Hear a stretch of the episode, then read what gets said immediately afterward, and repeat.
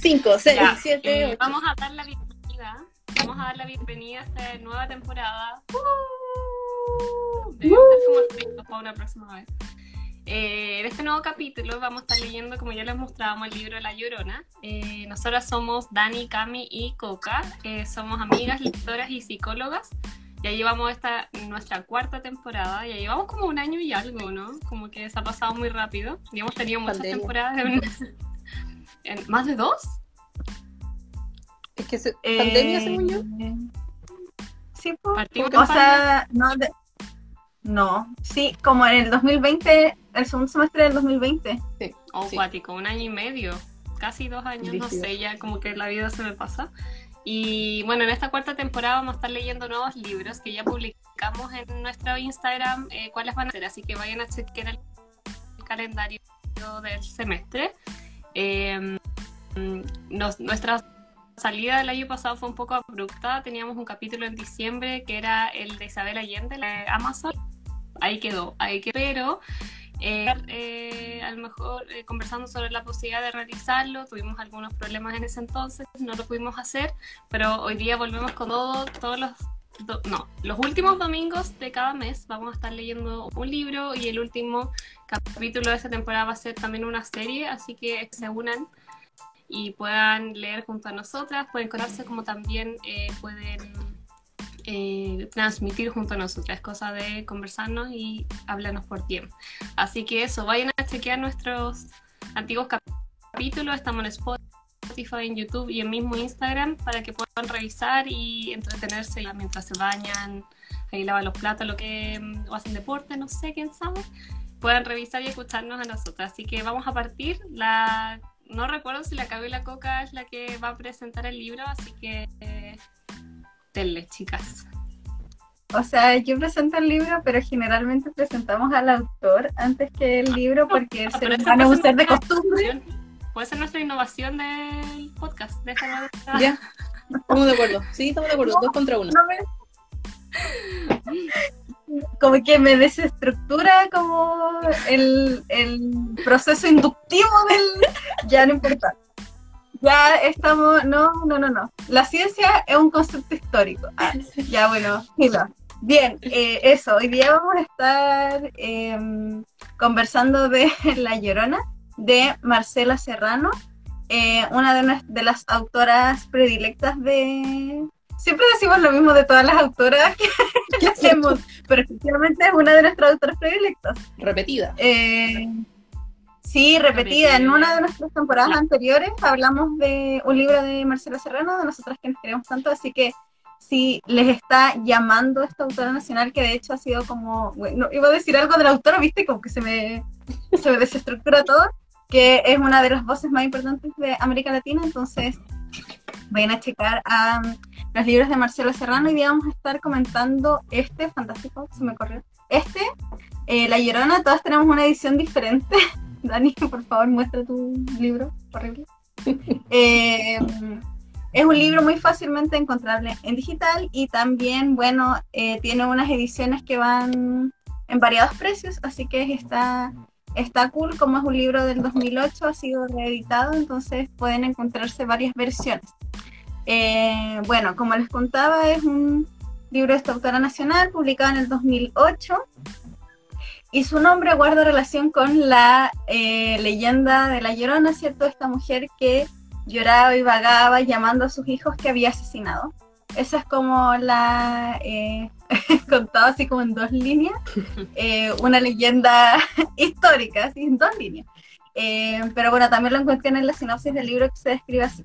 Y este libro trata de una mujer eh, que am, tras haber nacido su hija, a los pocos días le, le dicen que está muerta, que su hija ha muerto eh, y, y le mandan cierto un certificado de función y nunca ve su cuerpo, nunca ve nada. Entonces, un libro que se trata sobre la sospecha de que, bueno, que le han robado a su hija. Ese es, como el, lo que pasa en los primeros como cinco párrafos de, de este libro y la sospecha que le han que le han robado a su hija, porque además es en un contexto de que la protagonista es una mujer eh, pobre, ¿cierto? Del campo, em, no es analfabeta, pero muchas de las otras mujeres que aparecen en el libro, y de hecho su familia sí lo es, eh, entonces el libro trata sobre esta como búsqueda que tiene esta mujer eh, entre aceptar un duelo con el que no está satisfecha porque sospecha ciertas cosas eh, tránsfugas en, en, el hospital y em, como ella también va armando una suerte de red y una organización con otras mujeres y familias que se encuentran en una situación similar a la de ella. Entonces, un libro un poco sobre la investigación de qué ha, pasado, por qué se repite tanto la historia de estas mujeres que les dicen que sus hijos han muerto y nunca les entregan el cuerpo. Entonces, eso eh, obviamente es una alegoría, ¿cierto?, a la leyenda, porque es una mujer que, que llora, que en este caso como clama, ¿cierto?, por, por su hija o por justicia, o ambas cosas. Em, eso, no sé si me faltó algo en el resumen, pero es un libro bastante breve. En la edición Alfaguara me parece que tiene 160 páginas, es muy cortito. 127. Y en Busca Libre 127. Ya, sí, 160 debe ser en otra edición, quizás en la de bolsillo o en la digital. Eh, es muy breve y lo pueden encontrar en Busca Libre. Ahí yo la, miré y el precio va entre 9 mil pesos y casi 17, 18 en edición Alfaguara porque siempre son carísimos, pero, pero está más o menos entre esos valores. Hay algunas ediciones un poco más accesibles. En oferta. Eh, y en claro, y, o sea, mejoramos si lo piden en oferta. Y obviamente damos la bienvenida a las personas que se han que se han unido. Eh, y no, no has llegado tarde, estamos recién empezando. Así que eso, eso por el libro. Dale coca. Ya, eh, como estamos tan revolucionarios hoy día empezando al revés, voy a hablar de la autora, pero de, de, todas formas lo voy a hacer brevemente porque lo invito y las invito a que eh, si les interesa la autora, también pueden ir al capítulo anterior que hicimos unas temporadas atrás, donde, como la Cami dijo, eh, hablamos del libro Nosotras que nos queremos tanto, donde ahí se hace más descripción también de la autora. Bueno, como ya saben, como ya dijimos, una autora eh, chilena, aún está viva, es una persona que nació en una familia principalmente de mujeres, la mayoría bien letradas, trabajando y estudiando harto en el área de las ciencias sociales, en general, de la literatura, la escritura, eh, la filosofía, la psicología, etcétera. Entonces ese era más o menos su mundo, su entorno. Ella estudió em, y se dedicó principalmente a las artes plásticas y al body art principalmente, y luego eh, empezó a escribir, entre comillas, tarde, a los 40 años, saca su primera eh, novela. Y por esto ha sido como más o menos menospreciada por no haber sido como inicialmente escritora, pero nosotras la amamos, eso ya lo saben.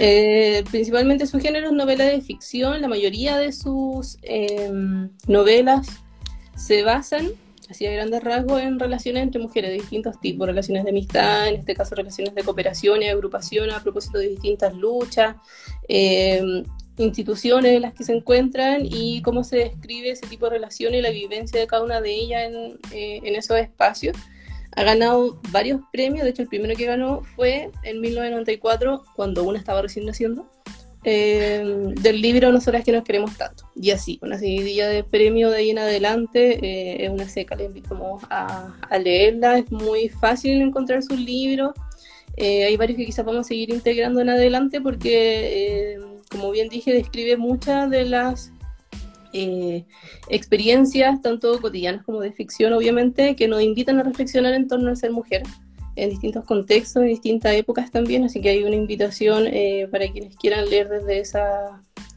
eh, desde esa línea. Ah, pero otra cosa que a mí me gustaría... Escritura tardía. Hoy, esa etiqueta siempre le pone y es como, amiga, por favor, a los 41 años uno recién empieza a vivir. Sí, tal cual. eh, otro, otra quizás característica de la autora, y que por eso también a veces la relacionamos con Isabel Allende, eh, tiene que ver con esta característica de escribir de una forma muy peculiar, quizás no tan detalladamente, pero sí con palabras muy precisas para invitar a casi estar en el contexto que está describiendo. Eh, justo antes estaba hablando con una eh, antigua compañera de trabajo a propósito de otro libro y yo le decía que cuando leo la Marcela casi como que vuelo, donde está como lo que va describiendo, el clima que hay, todo lo que va escribiendo uno se siente un poco dentro de ese mundo y eso es maravilloso, a pesar de que no es una lectura tan compleja, con tanto detalle, ni tan, no sé, rimbombante, todo lo contrario, es muy simple, muy fácil de leer, pero sí te puede transportar a esos mundos, así que eh, otra, otra estrellita más para la autora. Y es como poética también, como que tiene ese rasgo. Tal cual. Ah, poética, bacán. Había escuchado poco ética. Ah. pero bacán que no dije nada, ahora lo dije, pero no dije nada, atacándote como, ¿qué? Em, oye, sí, eh, nuestra estructura de siempre, no me la cambies. Ah. es bueno comentar algunas preguntas porque recuerden que nuestro motivo de existencia de este podcast es siempre ir tras la pregunta sobre en qué medida y de qué manera lo personal es político, ¿cierto? A través del análisis de obras principalmente literarias, pero lo hemos ido ampliando un poco. Eh, tampoco tanto, pero principalmente obras literarias y no literarias. Em, entonces siempre empezamos comentando un poco, em, por supuesto los invitamos a las personas que se han conectado a comentar eh, si les gusta la autora, qué han leído de la autora y también que vayan siguiéndonos en nuestra discusión si les apetece. Y nuestra primera pregunta es primero conversar qué nos pareció el libro en su totalidad para que también hagamos una suerte de, de mm, pseudo resumen del mismo. Eh, lamentablemente no es un espacio libre de spoilers, pero bueno, es lo que hay. No, no podemos analizar solo una sinopsis. Eso, no sé si, si quieren comentar. Yo quería agarrarme de lo último que dijiste y creo que está bien transparentarlo eh, para quien ingresa a eh, escuchar o, leer reseñas de un libro obviamente se va a encontrar con cierto spoiler o, datos que ya no van a ser tan sorpresivos al leerlo, así que está bien transparentarlo eh, para que después no reclamen. Ah. Yo, a mí me pareció, bueno, lo, leí muy rápido porque dentro de todo ha sido una historia muy densa y muy cargada de emociones muy profundas. Em, es bien liviano, eh, pero más por la forma de escritura que por el contenido, porque escribe en un sentido muy simple, con palabras nada del otro mundo. Eh, tiene que ver también con, como decía la Cami, con las características del auto, de, perdón, de la protagonista, que es una persona eh, de campo, que describe un poco el pasar de su vida y empieza relatando este evento. Pero no por eso menos, a ver, ¿cómo decirlo? Como enriquecedor, insisto, en cómo describe las emociones que van pasando. Cuando habla, por ejemplo, de las heridas, o de las em, de cómo ir pasando la pena de haber perdido a una hija y al conversarlo con otras personas y unirse en la lucha, por ejemplo, a propósito de esto, dice al final siempre estamos hablando del dolor y, de lo que necesitamos eh, ir sanando y probablemente nunca va a ser, pero lo asumimos un poco como tal y así, toda esa descripción de relato eh, súper, súper profunda, creo yo, así como casi a nivel que no sé si en verdad lo hablan, bueno, sí, en algunos momentos lo hablan con otras personas y en otros momentos es muy del mundo interno de cada la, de las personajes del, del escrito. Eh, muy, muy recomendable, como ya le tengo muchas flores a la autora, quedé muy contenta, era más o menos lo que esperaba, aunque la trama hace un giro así maravilloso que no me esperaba tanto y quedé eh, positivamente sorprendida. Súper, eh, no sé, Dani, si quieres comentar qué te pareció el, libro. ¿Aló? No, no te escuchamos. ¿Se quedó pegada? Oh. Y, yo estaba esperando este momento porque, para adelantar, es el libro favorito de la Dani, que lo ha como arre que te he peleado para que esté en este espacio y en la cuarta temporada por fin estuvo de los primeros, así que estaba esperando su, reseña. Ya pues lo esperamos. Por mientras yo quería comentar que eh, ahora sí, sí. Ahora sí, Dani. ¿O no? ah. ¡Ayuda! ¿Ahora, Dani? ¿No? ¿O sí? Yo la veo que se mueve. Pero es como que no nos recibe. Ah. Cambio. ¿Aló? para rellenar. Em, bueno, mis impresiones son que, bueno, a pesar de que vamos a estar hablando em, con spoilers, creo que eh, puede, bueno, como una persona que no, le, no me incomoda mucho los spoilers, pero creo que no es tan terrible eh, tenerlos porque algo que, que gusta mucho de la Marcela Serrano es que no es que existan muchos plot twists, sino que ella pareciera que narrara como un presente. Mm. Siempre es como que, que, narra como fotos, no sé si me explico. En nosotras que nos queremos tanto también me da esa impresión que, que son historias súper simples, o sea, no simples de, de mm, de que sean como eh, superficiales, sino que son, son historias que cuentan cositas breves, como un hecho, un hecho puntual. Y cotidiano, em, en muchos casos. Y cotidiano en, algunos casos. Entonces, eh, ella como que su magia para mí es como su prosa. Como mm. la prosa es la que hace que sea como mágico leer el libro, porque de hecho en este libro encontramos pocos como grandes sucesos, sino que ella cuenta cómo llegó a cierto punto. Sí. Eh, entonces igual es, interesante. Y a modo como más, más amplio, finalmente, y este es un spoiler, lo que termina pasando, ¿cierto? Es que a raíz de, de estas como familias que, que, les dicen que sus hijos ya no, no, no están, ¿cierto? Que murieron y que como ellos no estuvieron a la media hora de que murieron, los incineraron. Mm. Ese es como, incluso algunos hasta, hasta le entregan cenizas que aparentemente son sus hijos. Y a través de la investigación, eh, y ella va como formando una red, ¿cierto? Le ayuda un personaje súper crucial que se llama Olivia, que es una abogada, me parece, que la ayuda como, la conoce así de chiripa y la ayuda con su con su acceptance Sí, Dani. y la ayudan como en este momento que ella está pasando y empiezan a averiguar y se, dar, y se dan cuenta de que no solo en ese hospital, sino que en otros hay tráfico de, niños. Eh, los dan por muertos y los entregan a otras personas y principalmente esto le pasa a personas pobres, pues, a personas campesinas, ¿cierto? Eh, que, y, los dicen, ¿cierto? Los personajes de los libros, personas ignorantes que, no, que las pueden engañar fácilmente y luego las venden o las entregan a personas de más, de más dinero. Eso es como un poco la, el, el hilo conductor de y de cómo se forma esa organización. De hecho, eh, como tú bien dijiste, las primeras eh, dos páginas probablemente te cuenta todo esto y, hasta un momento la protagonista efectivamente eh, creyó que su hija había muerto. No, no apareció en su mente la idea del robo hasta que llegó donde sus padres, que eran del campo, y le dicen una frase bien cruda pero que también abre una esperanza que, que los ricos pueden hacer lo que quieran.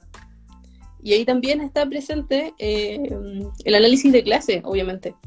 Y a partir de esta organización que surge eh, con otras mujeres, tanto académicas como personas que le habían pasado simplemente esto y que se fueron formando en el tiempo, eh, usan el conocimiento como un arma de lucha.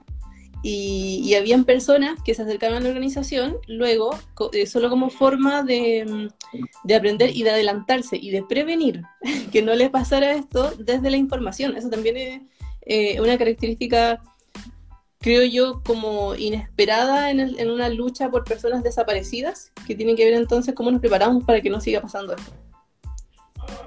Dani, estoy, Dani, estoy intentando aceptarte, pero todo el rato me dice que no se puede. No sé qué onda. Perdón. Mm, ¿Qué hacemos? Ahí te invité yo, Dani. Eh, es bien interesante igual el libro porque van apareciendo, ¿cierto? Esta, eh, aparte de esta, de esta organización, como que se empieza a formar eh, como que empieza a aparecer cómo surgen las organizaciones. Sí. Como no es como que alguien que dijo, oye, voy a hacer una ONG eh, para, para prevenir la desaparición de bebés. Sino que se empieza a hacer como de otra forma, como de manera, no sé, no sé si no me confunde inductivo deductivo. Bueno, desde, desde la base, ¿cierto? Como, reactiva. Claro, como reactiva. Empieza, eh, primero empiezan a ir a los hospitales a protestar o a poner carteles para decirle a la gente de las maternidades que cuiden a sus hijos, que identifiquen como un lunar, una mancha o algo así. Y después empieza como a agarrar vuelo la cuestión. O sea, después ella empieza Em, empieza como a juntarse con más gente, empieza a dar charlas, empieza a ir a la televisión, hasta que incluso viaja al extranjero, ¿cierto? En representación de, de, la organización se empieza a ser más grande, empiezan a tener más oficinas, empiezan a ser como encargadas de ciertos sectores, entonces es interesante igual cómo se va formando eso y cómo todo eso confluye con un dolor personal, porque a pesar de que previene que desaparezcan niños, su hija sigue desaparecida. Mm. Para ella, ¿cierto? Eh, Dani, te estábamos esperando porque tú ibas a comentar qué te pareció el libro, porque es tu libro favorito y ya dimos el spoiler de que era tu libro favorito. Sí, o sea, igual quiero sumarme a eso último que dijiste. Y bueno, pido perdón por estar conectándome como que mi internet, no sé qué le pasa. Y creo que es mi celular, en verdad, así que no, no sé muy bien. Pero perdón. Eh, iba a agregar dos cosas eh, a lo que tú estás diciendo, Cami, el tema de mm, cómo también el hecho de que al final es como que en el libro se relatan muchos casos que se van resolviendo, pero era llamativo que el de ella todavía no tenía solución, ¿cierto? Y como que eso también daba ganas de saber cómo qué pasaba y cómo, eh, bueno, no sé si ya, ya hablaron de eso, pero al final eh, parte de lo que, cómo se va resolviendo y entendiendo el caso de la protagonista es que eh, le ocurrió, es como esta venta de su hija a un personaje muy importante como del país, a un, a un ministro del interior, algo así, como un, ministro algo. Entonces, como también eh, se va como mezclando también esta idea de eh, el poder, eh, como, muy característico también ella se va relatando a sí misma que le, por qué le pasa lo que le pasó, o sea, por ser una mujer ignorante.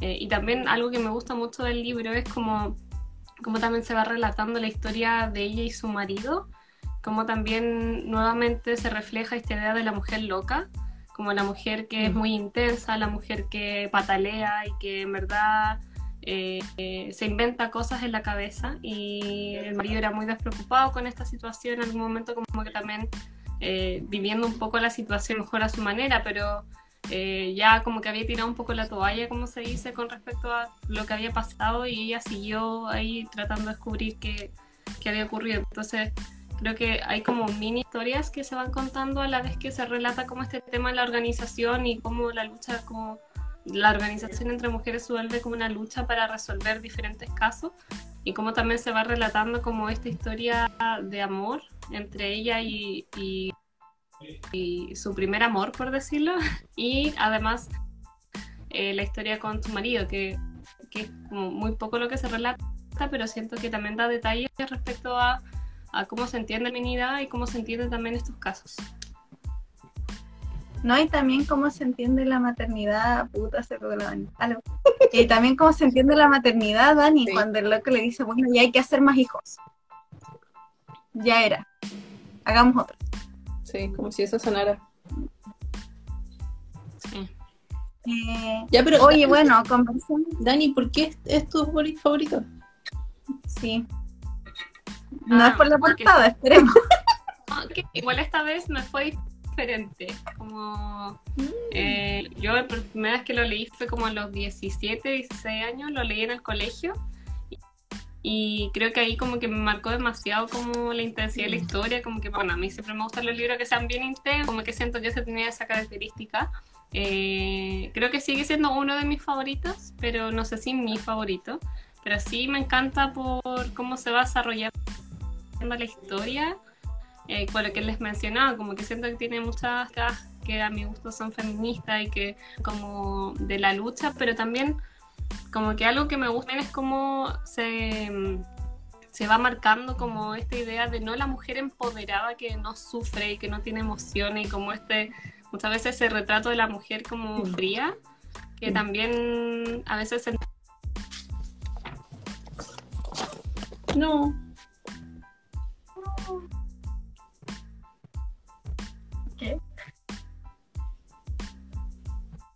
Como que siento que tiró toda la imagen de cuando estaba hablando y no la vi.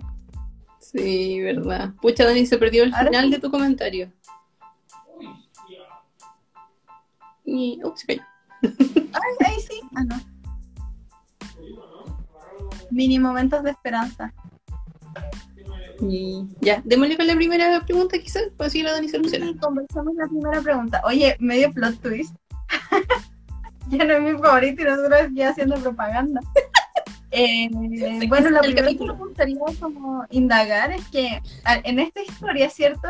Esta mujer eh, campesina que había trabajado con un zapatero, me acuerdo, y con una señora que vendía lanas, una cosa así, Sí. O como una botonería. Sí.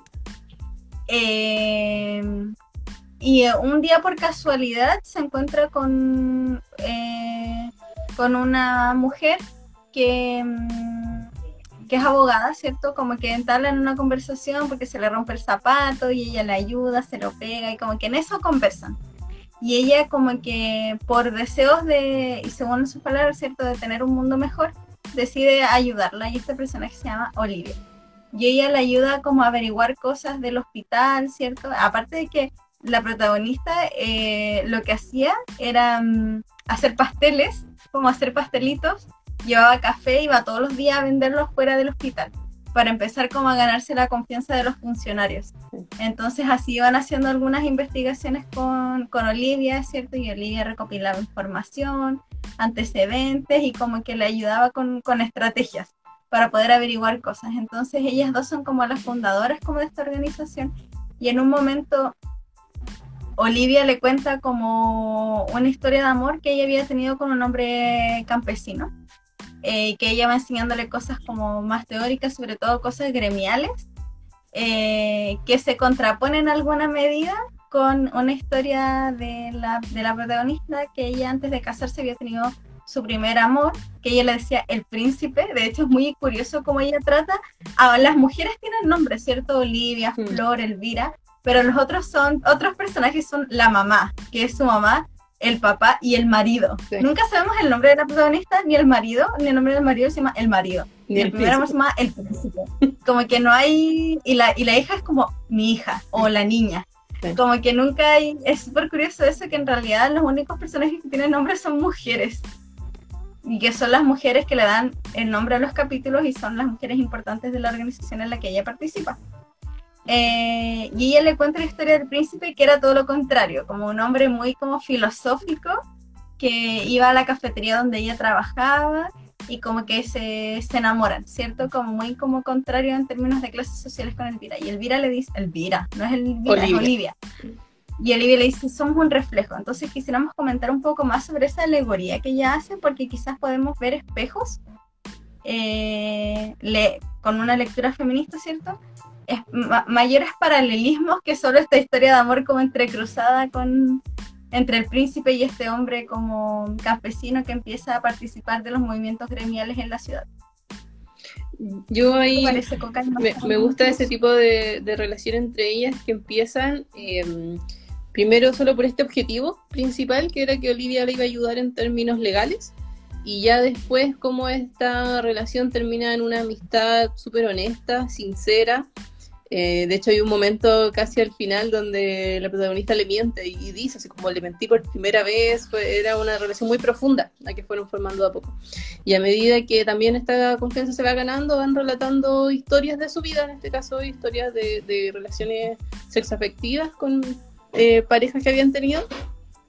Eh, y creo que de ahí surge la complejidad de esta relación de amistad a propósito de lo opuestos, puede ser de, la- de las experiencias que tuvieron cada una, pero no por eso eh, tan distintas, en el sentido de que cuando llegan a, a- a entablar esta relación desde la lucha, como solo desde este objetivo, también tienen mucho que entregar a partir de sus experiencias previas. Y yo, yo desde ahí por lo menos entiendo esto de- del, ex- del espejo. Como, como al conocer tu historia también es- veo reflejada mucho de la mía. Y, desde ahí, desde estas características en común, a pesar, insisto, de haber sido como con, con, eh, características en común, pero a la vez tan opuestas, les permite tener esta complicidad también. Creo, no sé.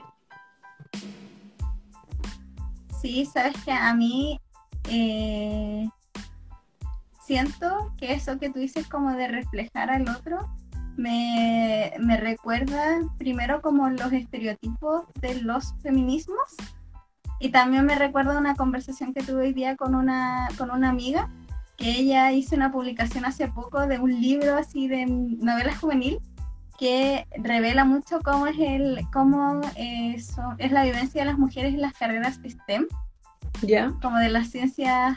Entonces estábamos hablando de eso y dije porque me mandó su foto de graduación y salía con puros hombres porque ella es, es ingeniera en programación me parece eh, y yo le dije oye con esta foto me acordé de esta publicación que dijiste no sé qué y ella empezó como a contarme algunas cosas y ahí empezamos a hablar y ella me decía, eh, tú que, que, sabes como de feminismo, yo como que, eh, como que empezó a hablarme como de, la, de su experiencia.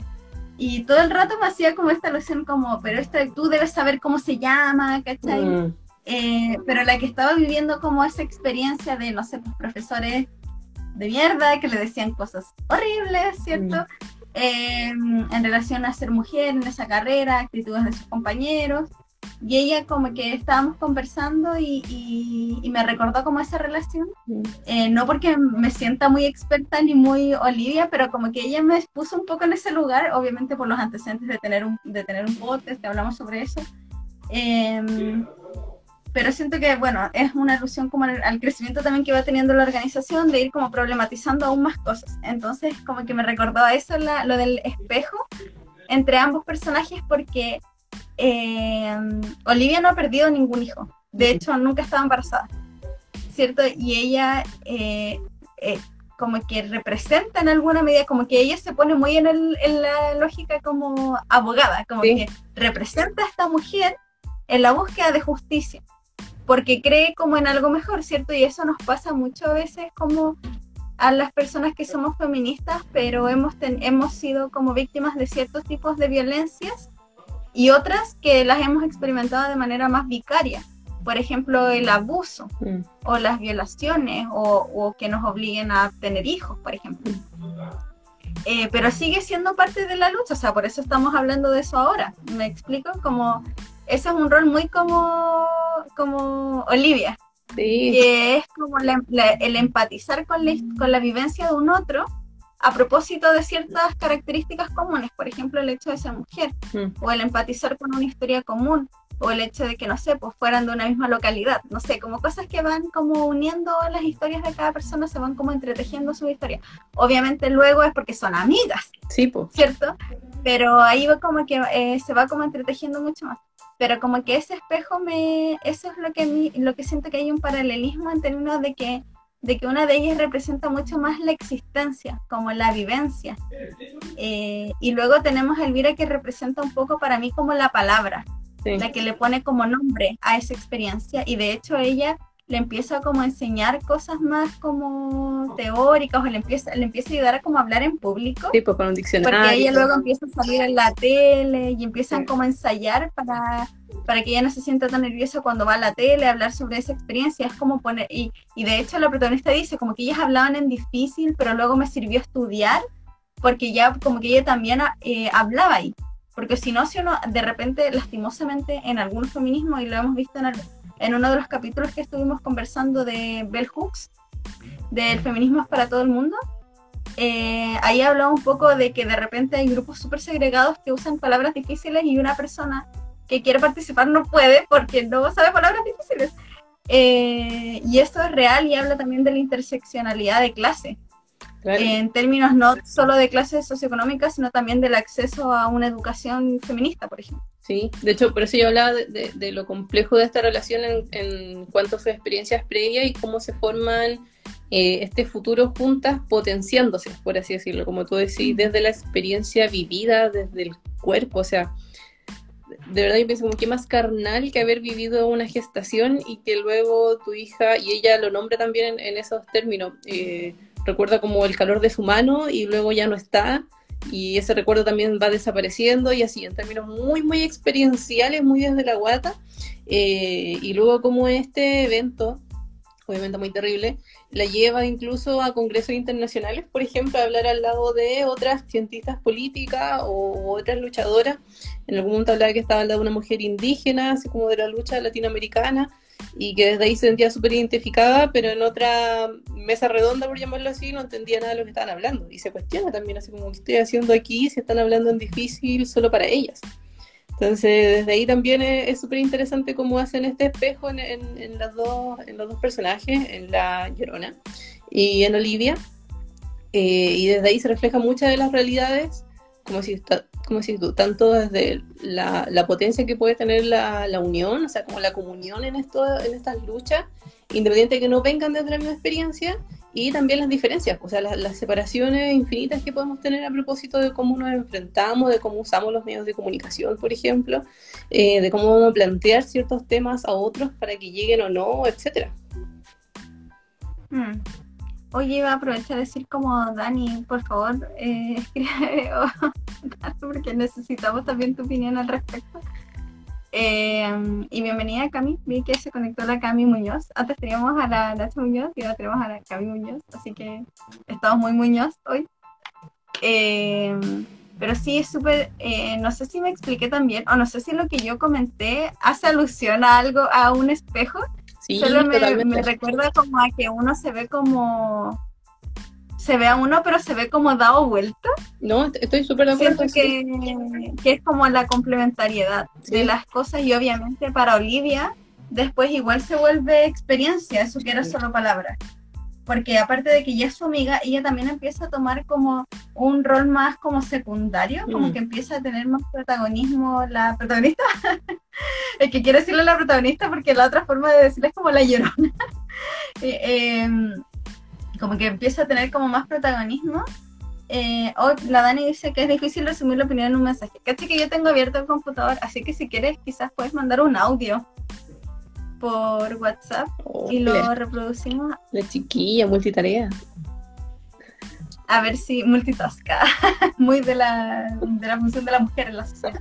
Y y bueno, se vuelve experiencia para mí como también la vivencia de, Olivia porque empieza a ser amiga de estas mujeres, pero también porque empieza a formar una opinión al respecto. Mm. Y de hecho ese es uno de los conflictos que aparece eh, en relación a, a, otra variable, que es como, bueno, hay niños que los venden para que sean hijos de otros, pero hay niños que los venden para que mueran y ser como eh, traficar órganos.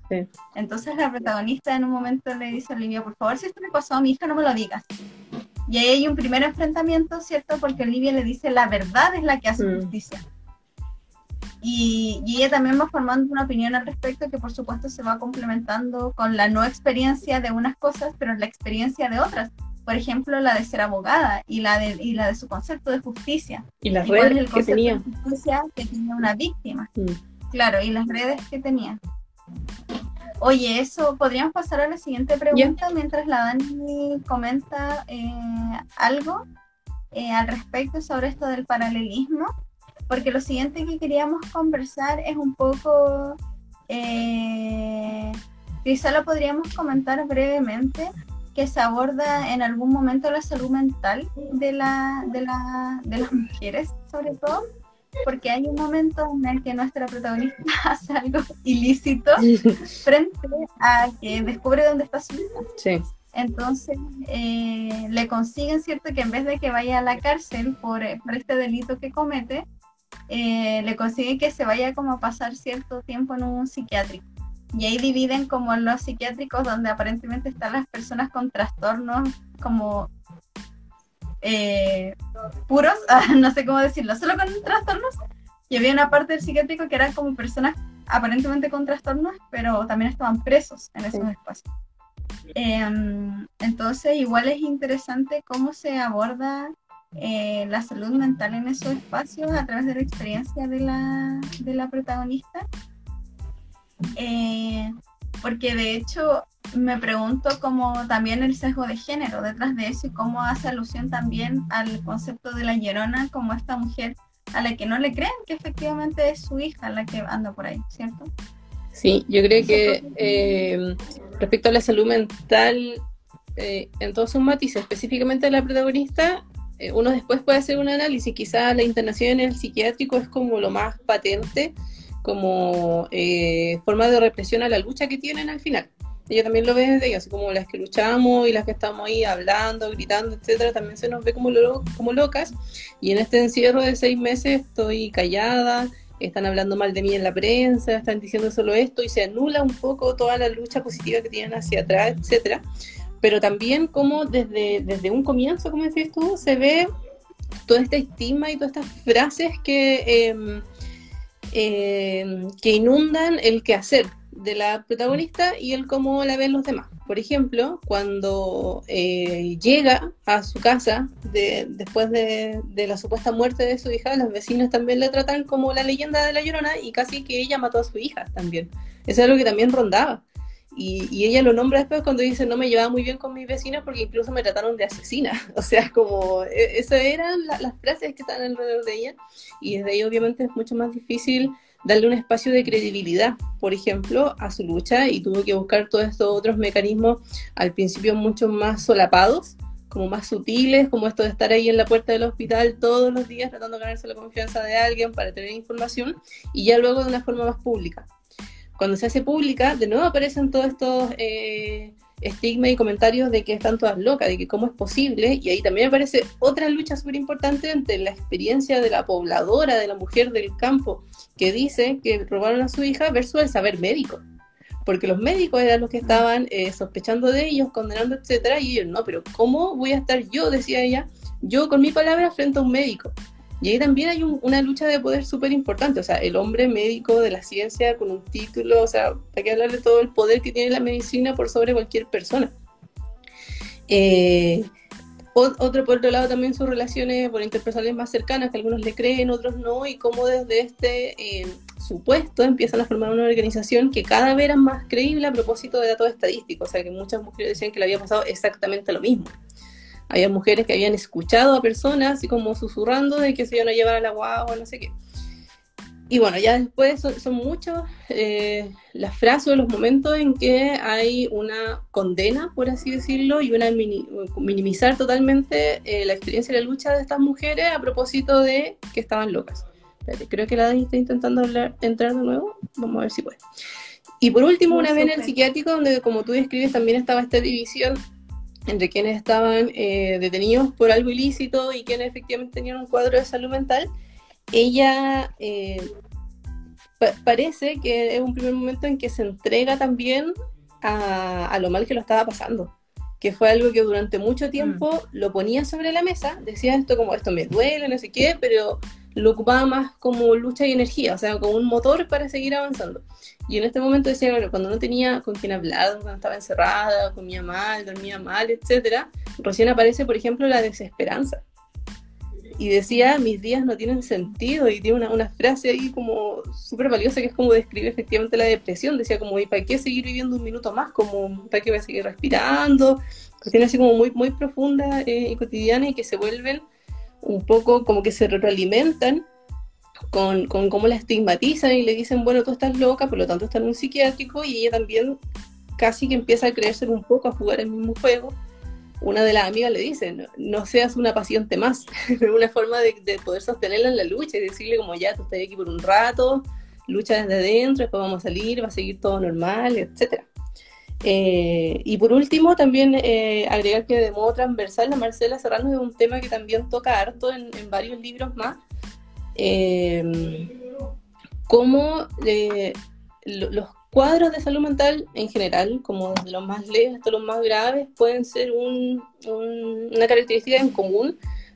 En algunos momentos lo muestra claro, en este en el sentido más negativo, por así decirlo, y en otros como espacios de encuentro y de lucha también entre mujeres, cómo podemos entender ciertos cuadros de salud mental a partir de las experiencias eh, de cada una desde la discriminación por ejemplo, desde los sesgos que han tenido, desde las violencias que han sufrido eh, a partir de eh, abuso, injusticia, etcétera, y que llegan a una edad quizás más madura donde pueden mirar su vida hacia atrás y hay hartos factores en común que tienen que ver con la vivencia de ser mujer.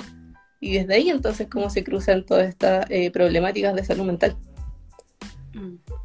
Y yo quería decir algo, Coca, en relación a que tú estás comentando, como que siento que también la forma en que se relata un poco las emociones de la protagonista creo que también se pueden vincular con cómo es la lucha en el feminismo. O sea, yo creo que todas hemos pasado algún tipo de violencia y, también, o sea, obviamente hay, hay, a lo mejor hay diferentes grados que uno podría decir y, y hay algunos más terribles y todo, pero pero sí está como esta idea de que obviamente no siempre la lucha es con la mil energía y con mucha felicidad, o sea, también hay momentos en donde ya la energía baja, cuando no hay justicia, creo que también eh, se siente mucho más fuerte como la, la desesperanza, entonces creo que en este libro también se relata muy bien eso, como la importancia de la justicia también para poder seguir como adelante cuando se ve como todo negro en un momento para la protagonista, como un túnel un poco sin luz, como de no saber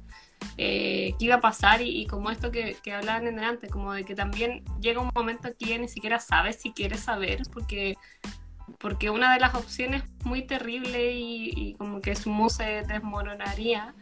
Eh, también creo que, insisto, como que relata mucho cómo es también eh, el feminismo en sí, como la lucha y, ese compañerismo que te puede salvar por momentos, pero también eh, no, es para siempre, no es como, o sea, puede ser para siempre, me refiero como a largo plazo, pero, pero por momentos a, veces ni eso cobija del todo. Entonces, mm. a me gusta mucho esa, eh, como también nos mencionaban delante, como como también se muestra una mujer que dentro de toda su lucha y su empoderamiento, porque el desarrollo del personaje es muy lindo, como en, en, cómo ella parte eh, su vida, ella siempre fue súper curiosa, decía, siempre quiso estudiar más y quiso como instruirse y todo, pero se veía mucho más limitada a cuando ya conoce a Livia y conoce a otras personas y se va armando redes.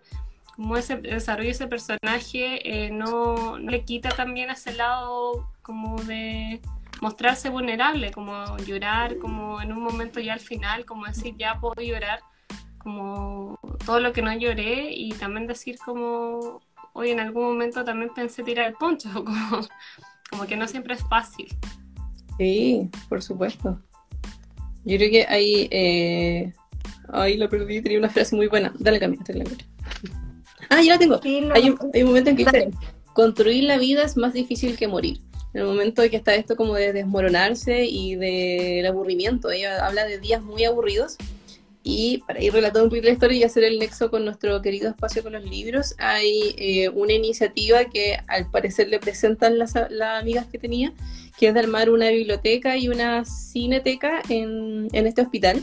Y ella habla de cómo las, los libros la vuelven a salvar y de todas las historias que podía encontrar eh, en el papel y escribir su propia historia también fue em, como un salvavidas en ese momento de tanta desesperanza. Súper, oye, sabes que eso es súper eh, es súper común. Yo no diría que con ese nivel de intensidad, pero sí uno lo encuentra mucho como en esta red de Bookstagram, como el, el, el valor como de las historias. Sí.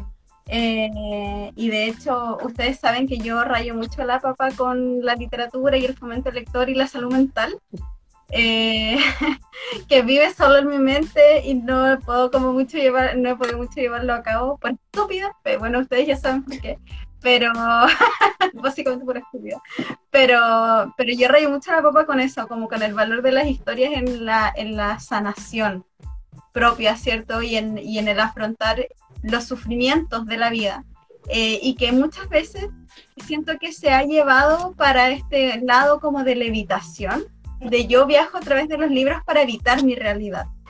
Pero eh, yo me atrevo como a decir que no siempre están así, porque nos dan algunas herramientas para poder transitar esta desesperanza que a veces hay en la vida, mm. eh, ya sea como desde el ocio, como de, de, salir de este espacio de sufrimiento, y que mucha gente puede decir, ¿cierto?, que, que, es un poco cobarde, ¿no? Como, como ya, chao, cuando a veces constituye un valor salir de un espacio que te hace sufrir.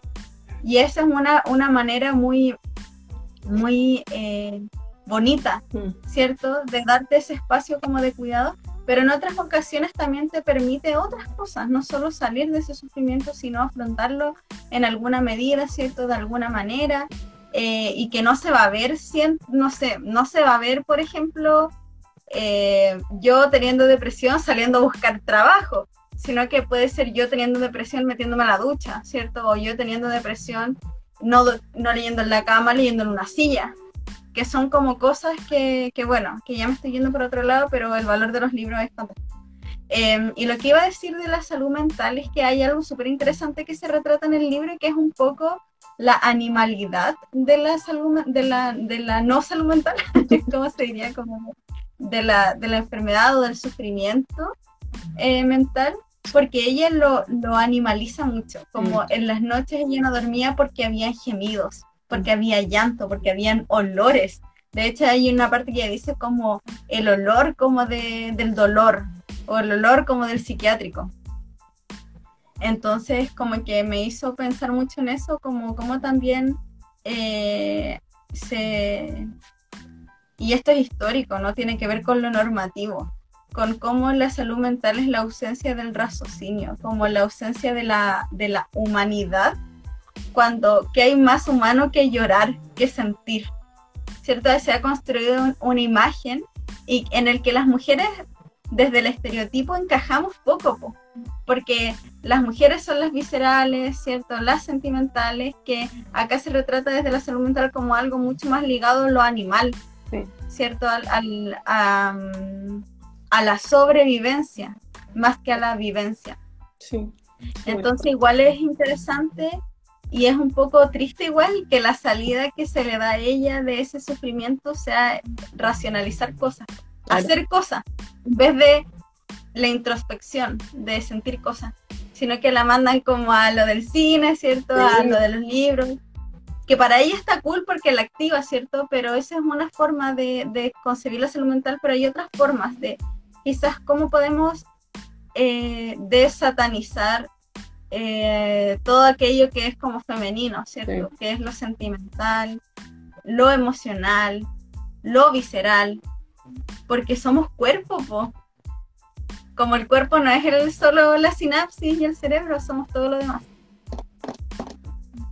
Eso quería decir de la salud mental. No tanto que ver con el libro, pero me hizo como reflexionar todo eso. No, sí, totalmente. Quería solo agregar eh, lo que tú decís, que estoy muy de acuerdo. Quizá las personas... Bueno, no, también. Otro comentario que iba a decir es que eh, ocurre aún con más potencia lo que tú comentabas, esto de sentirse identificado con otra historia, incluso desde lo crudo que nos pueden mostrar ser otras historias. Los libros nos permiten eso, como entrar a un mundo interior que quizá el cine u otros géneros no, no nos permiten tanto.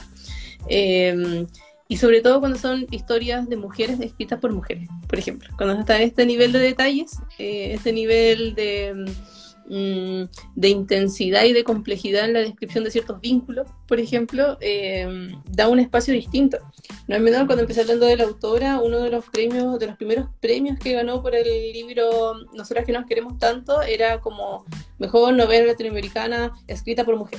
Y así como, como hartas diferenciaciones en los géneros, porque efectivamente eh, en todo el mundo eh, del comercio e incluso la literatura ha estado siempre tomado y dominado por los hombres. Pues. Entonces, también que existan estos espacios, entre comillas, de resistencia, donde se puedan mostrar estas realidades desde la propia experiencia, también le da un valor distinto. Sí, es interesante. Me acordé como de este, de esta como tendencia actual de cuando encuentras como a un, a un chiquillo, en el caso de que seamos mujeres hetero, pero un chiquillo como con sin masculinidad frágil, como, no sé, muy como deconstruido. Eh, se usa mucho esto como descrito por una mujer. No sé si lo has escuchado como esa... Hay como un concepto de hombres escritos por mujeres, que ah. son como...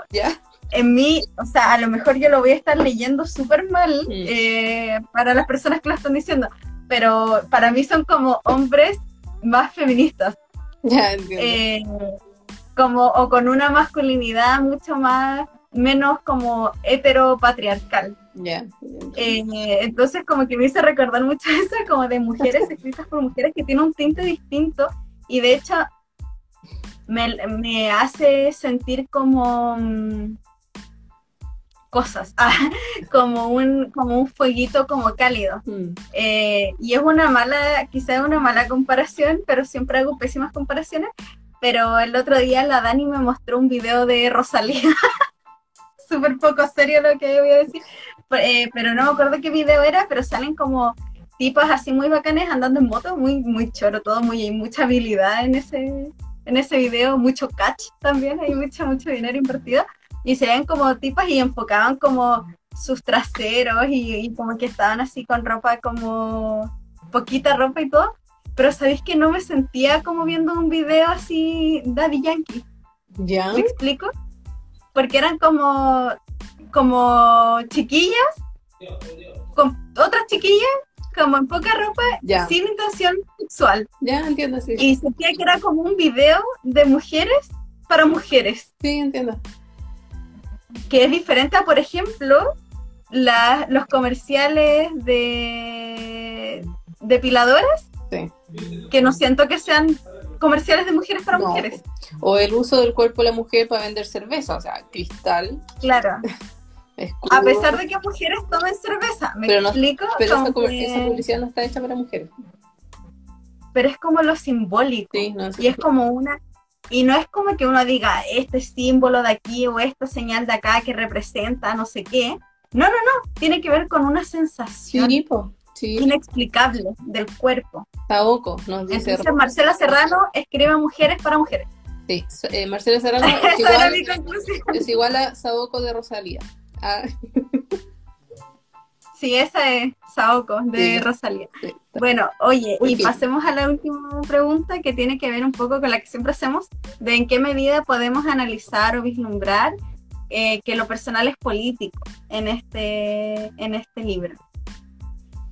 Sí, Que se nos... yo quería eh, agarrarme de una reflexión que hicimos, una pregunta que no integramos, pero la voy a integrar aquí.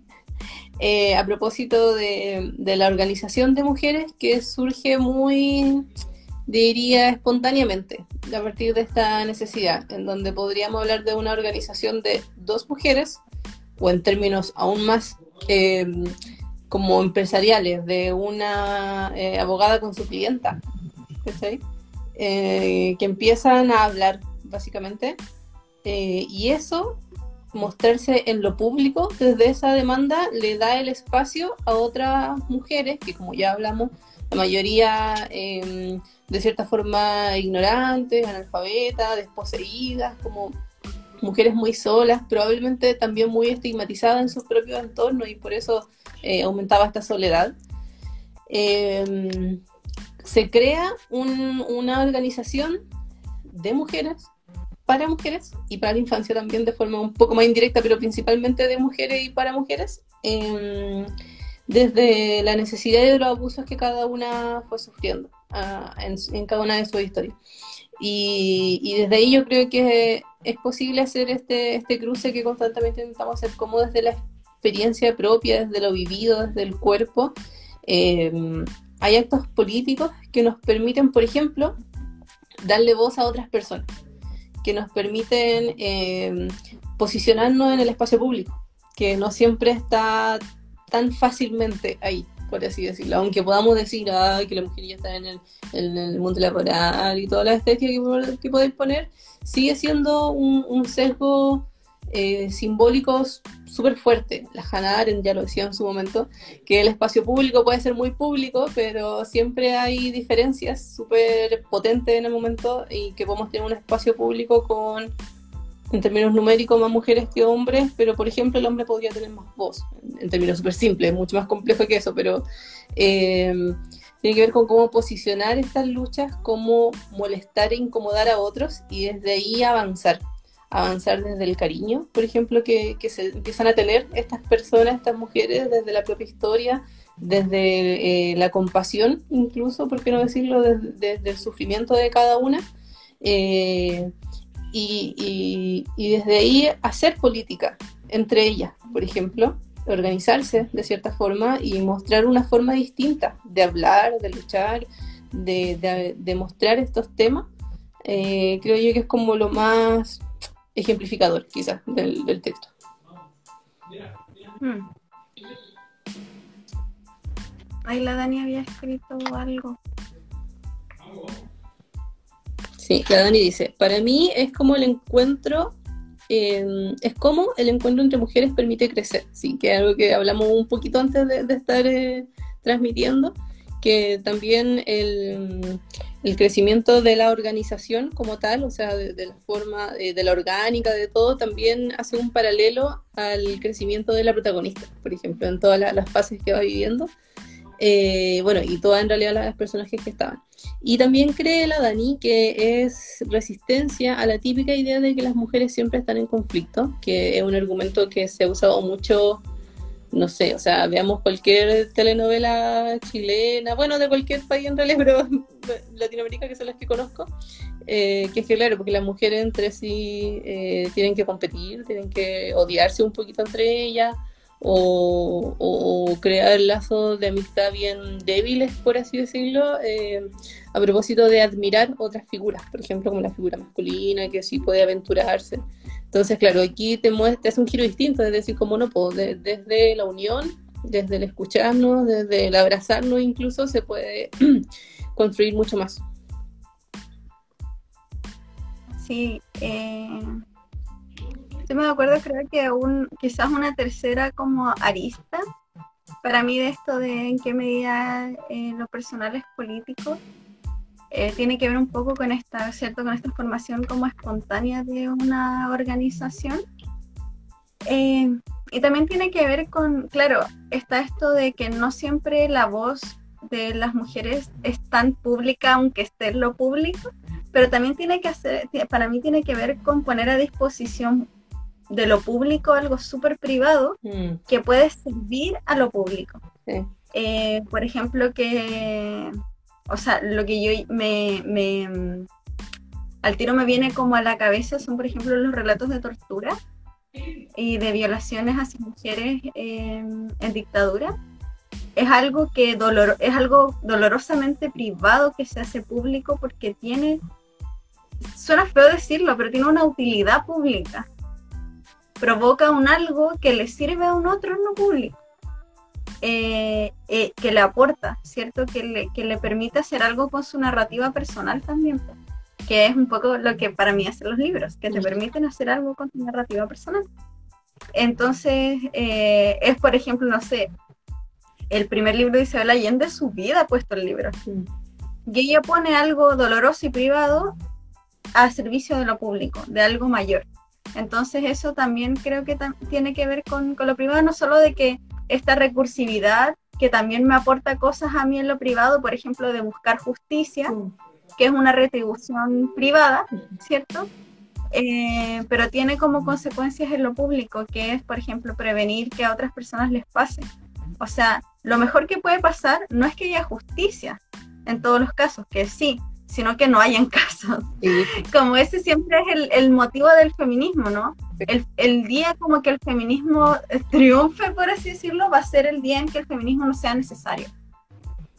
Entonces, eh, eso es para mí un poco como de en qué medida se refleja como eso en este, en este libro. Y hay algo súper interesante que la protagonista en un momento dice como, ¿por qué nuestra organización molesta tanto? Mm ella lo dice en una parte cuando los carabineros la tratan mal, ¿cierto? Y que los medios también, en algunos medios ella queda muy mal y su organización queda muy mal ante el ojo público. Y ella se pregunta, ¿por qué molesta tanto?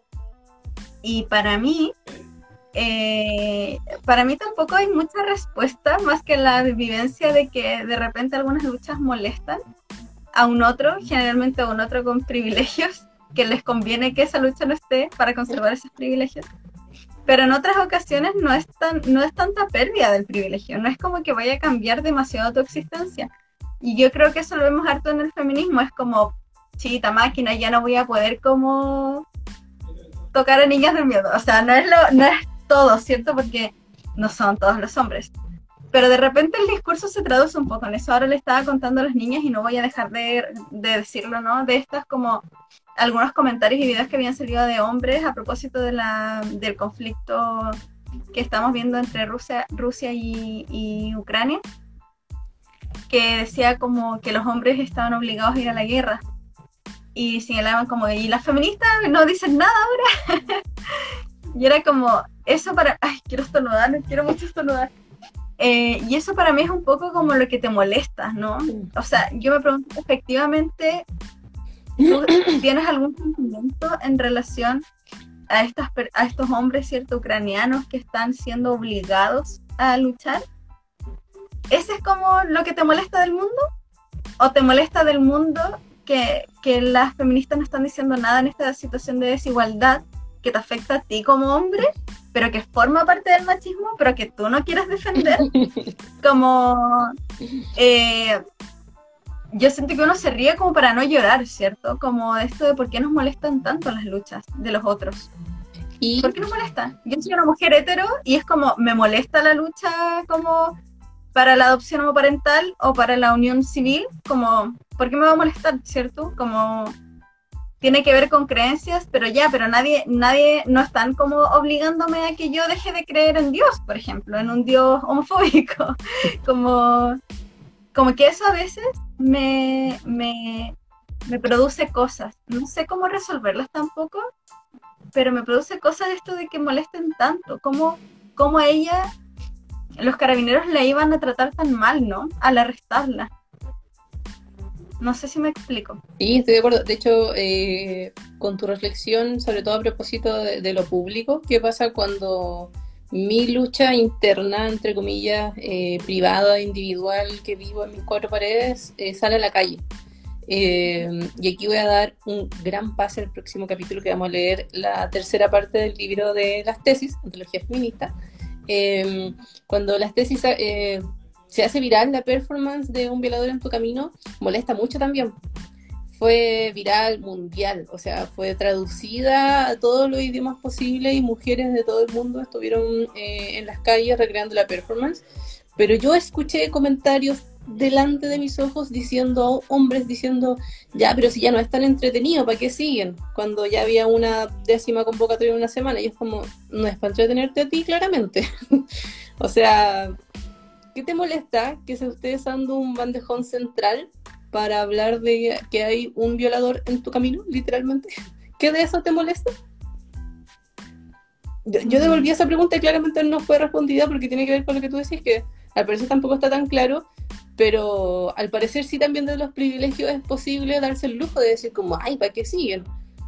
Puta, seguimos porque es un espacio que que de alguna forma hablar de algo tan íntimo como una violación, por ejemplo, y, gritar, el violador eres tú, apuntando simbólicamente al Congreso, al Estado, a los pacos y a cualquier persona que podría vivir incluso dentro de tu casa, tiene una potencia en, en, lo íntimo, en lo personal, y que eso esté en la calle, tiene un valor, pero es inimaginable, de verdad. Alguien, para alguien que no lo ha vivido, tiene una cuestión así que nadie podría no sé, creo que no tiene ni palabras para decirlo. Entonces, por eso mm. también me, suena tú decir como, ¿por qué molesta tanto? Claro, porque al final está apuntando una verdad que al ser denunciada podría eventualmente poner un límite, por ejemplo.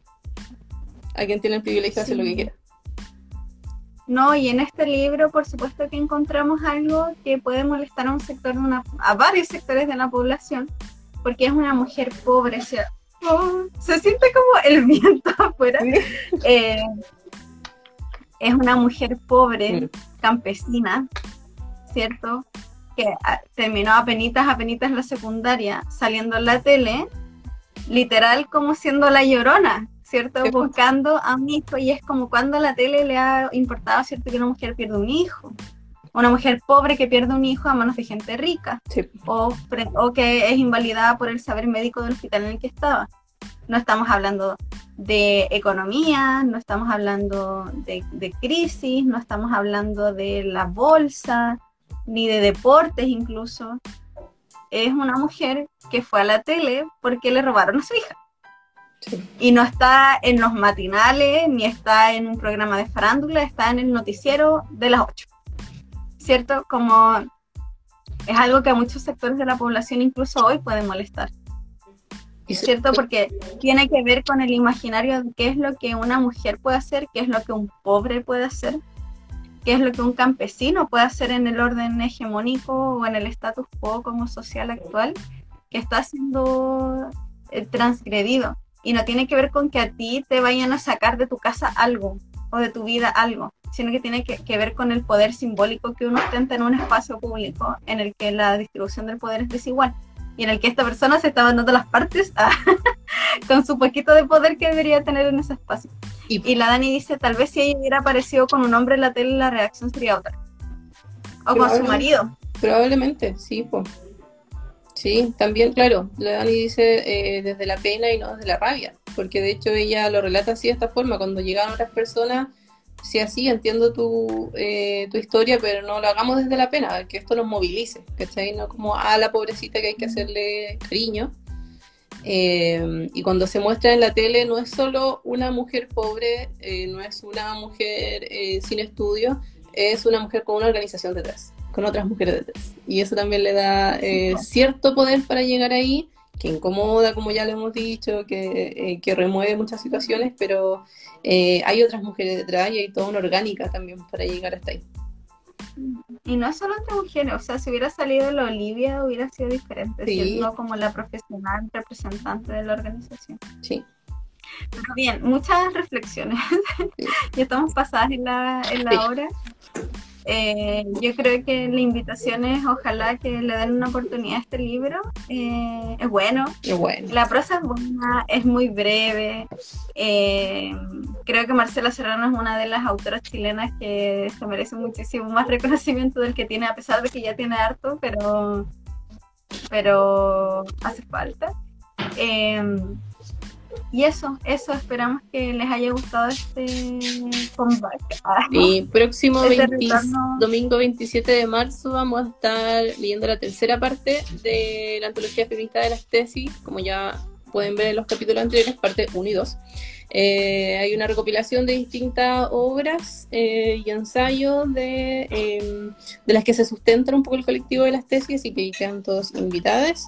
Eh, antes de eso se viene el 8 de marzo, así que también ahí nos veremos en las calles. Se viene un próximo cambio de mando con ministerios con harta presencia femenina que también molestó harto. O sea, los matinales estaban ahí diciendo cómo la mayoría de las ministras van a ser mujeres, por qué, todo incomodándose y muchas con corte declarándose abiertamente feministas. Así que también esperamos, esperemos que eso traiga algunos cambios. Sabemos que está toda de una posición de privilegio distinta, pero bueno, quizás desde ahí van a incomodar y se van a plantear ciertos temas que, en los que avancemos. Así que se viene bien movido marzo. Sí, ya vamos a venir con un capítulo para incomodar. Ah. Incomodémonos, la invitación es incomodarse. Sí, lo, personal, lo, personal es político es incomodarse. Incomodarse en el espacio público. De acuerdo.